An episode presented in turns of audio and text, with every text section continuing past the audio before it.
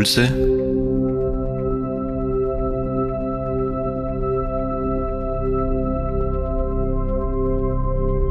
aus der Pfarrgemeinde Hallstatt Obertraum.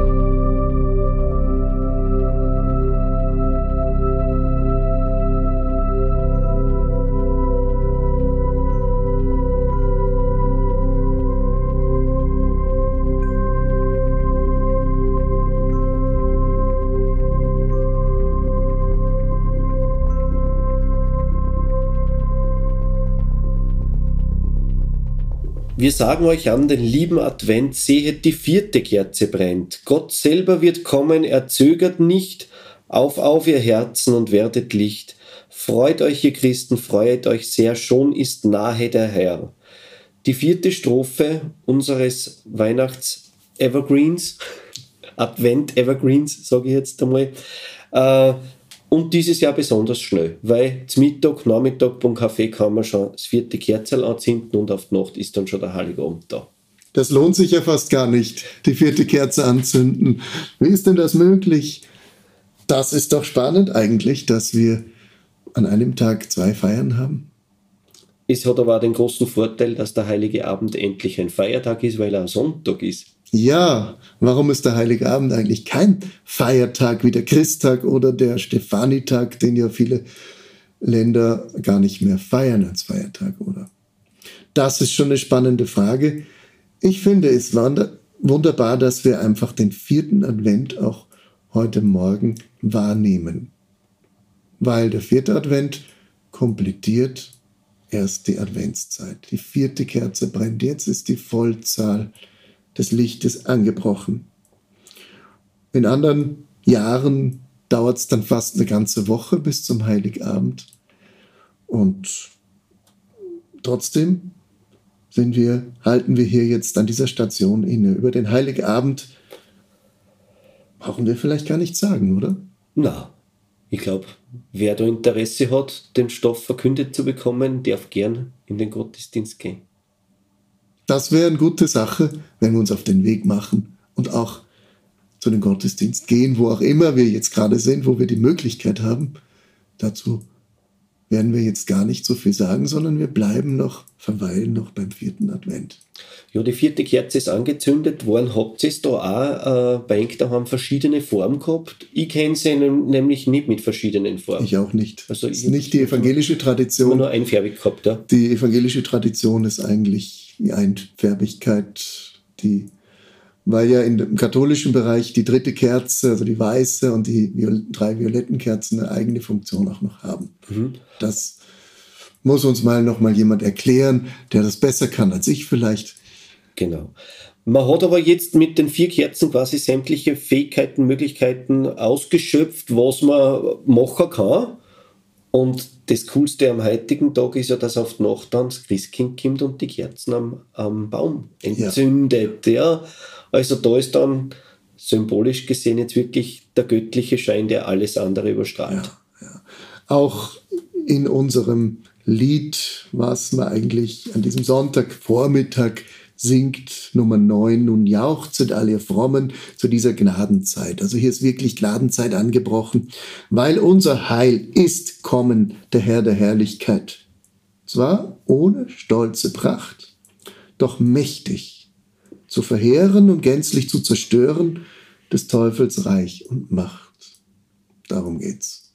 Genau, die Dunkelheit ausschalten. Ja. Ausknipsen. Ja, ja. Ganz. Jetzt ist es soweit Jetzt hat die Dunkelheit dieses Teufelsreich und Macht keine Chance mehr. Im zweiten Vers wird erinnert an den ersten Advent.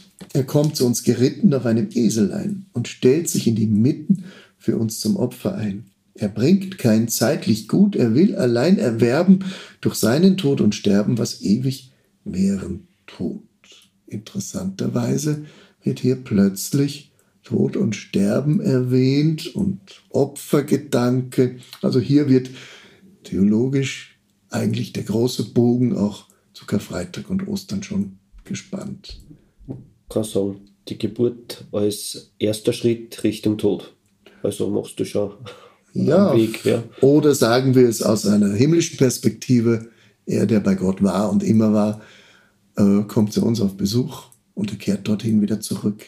Und nicht nur lässt uns alleine zurück, sondern nimmt uns mit. Das ist ja die Verheißung. Hier beginnt eigentlich das Heil, das Fleisch und Blut wird. Und wir werden mitgenommen, sind mittendrin. Aber es ist auch in der dritten Strophe dann nicht das, was man vielleicht manchmal erwartet hätte, also dass da jetzt mit Schall und Rauch und Getöse weiß Gott was passiert, sondern da steht kein Zepter, keine Krone und so weiter. Also das alles, ja. In einer Krippe zur Welt zu kommen, ja. war nicht unbedingt äh, etwas sehr Gemütliches, ja. sondern es bedeutete Kälte, Frost, Hart, Stroh und so weiter, nicht? Armut. Ja, er sucht kein Zepter, keine Krone auf dieser Welt, weil auf Erden eine Krone zu suchen, das ist nicht sein Ziel, sondern er sucht unseresgleichen.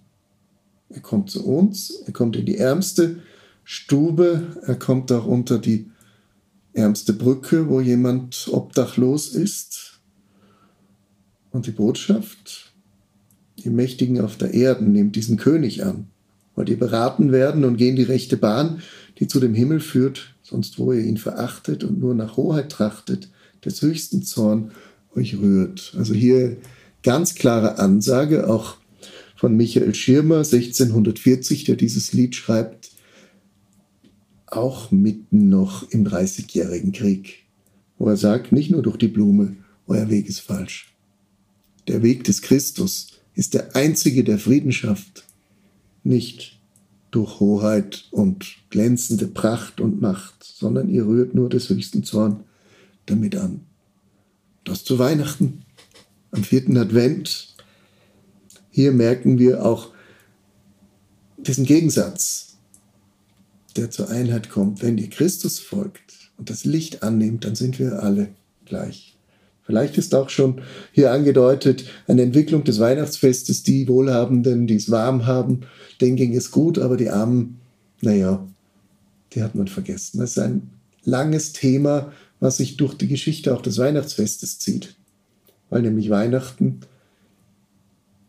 auch dazu verführen kann, nur auf das Schöne, auf das Warme zu schauen, aber die Bedürftigen, die jetzt alleine sind, die niemand haben, zu vergessen deswegen vielleicht auch in der Weihnachtszeit trotzdem in unserer Gesellschaft sehr viel karitative Sachen, ja. die stattfinden, sehr viel Wärme, die gespendet wird, nicht nur symbolisch, sondern auch tatsächlich äh, bei öffentlichen Ausspeisungen, bei Tafeln und so weiter. Also da passiert schon in Österreich sehr, sehr viel, äh, was im weihnachtlichen Gedanken ist, was man vielleicht, was auch noch vielleicht oft gar nicht bewusst ist, ja. dass das eigentlich die Tradition ist, die genau hier in den Liedern und in der Bibel erwähnt wird. Ja.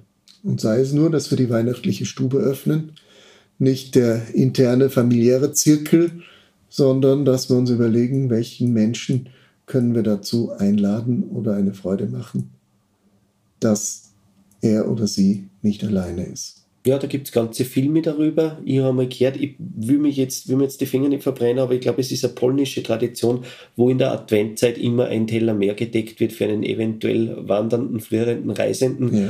Ja. Äh, wird einfach einer mehr aufdeckt, wie Leute daheim sind, weil es kommt ja sein, wer kommt. Aus dem Judentum kommend für den unerwarteten Messias. Und das könnte ja ein armer Bettler sein. Das ist das Interessante dran. Also, ich wünsche uns auch einen gesegneten vierten Advent, der gleichzeitig Heiligabend ist. Und vielleicht fällt uns ja jemand ein, den wir noch zum Essen einladen können, der sich freuen würde. Ich wünsche eine gesegnete Weihnachtszeit.